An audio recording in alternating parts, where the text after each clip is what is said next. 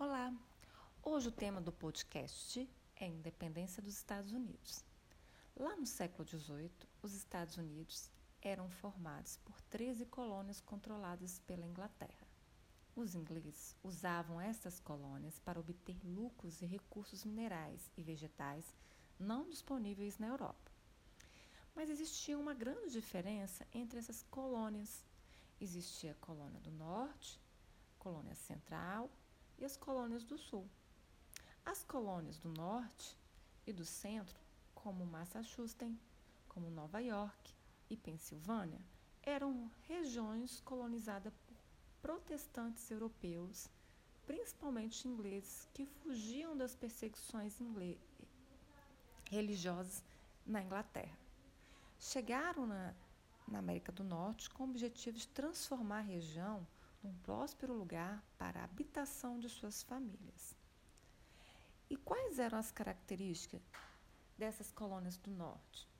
Além de serem colônias de povoamento, o que existiram pequenas propriedades privadas, uma agricultura de subsistência, trabalho era livre e assalariado, existia um processo de industrialização e eram favoráveis a elevadas tarifas alfandegárias.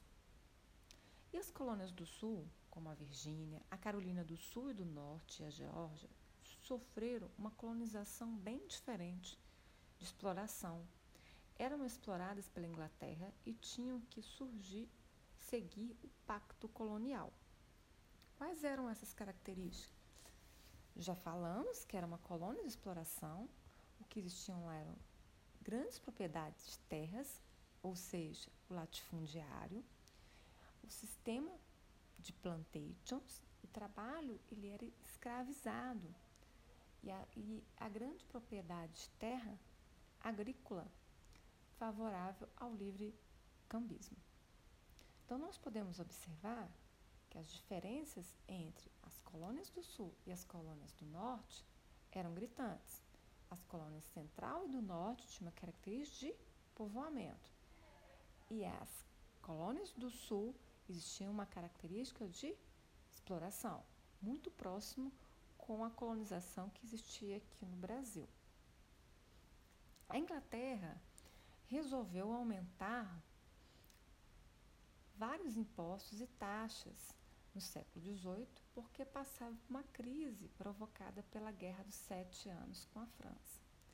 Além de criar novas leis que tiravam a liberdade dos norte-americanos.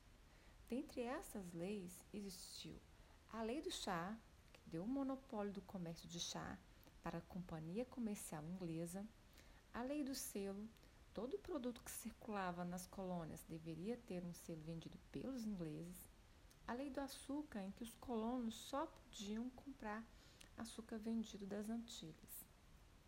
Essas taxas e impostos geraram muitas revoltas nas colônias. Um dos acontecimentos de protesto mais conhecidos foi a festa do chá de Boston.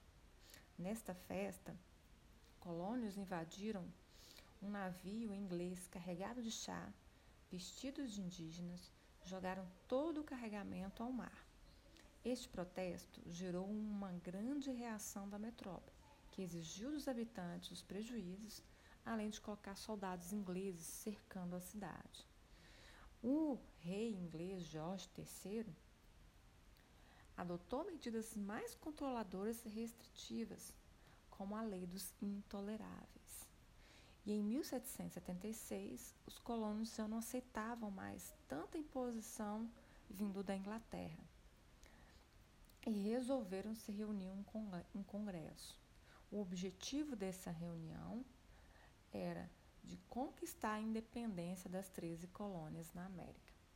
Durante o congresso, Thomas Jefferson redigiu a Declaração de Independência dos Estados Unidos da América. Porém, a Inglaterra não aceitou a independência de suas colônias e declarou guerra. A Guerra de Independência durou de 1776 a 1700 1983.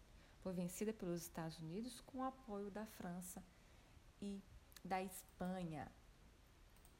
Após, após o vencimento da guerra, foi é, estipulado, foi escrito né, a, a Constituição dos Estados Unidos, em 1787.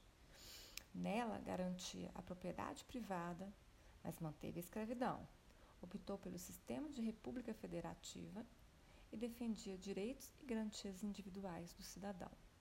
Então, inicia-se aí, a partir de 1787, o que nós conhecemos hoje por Estados Unidos da América. Começou com apenas 13 colônias né, e foi se expandindo para o oeste. Pessoal, por hoje é só.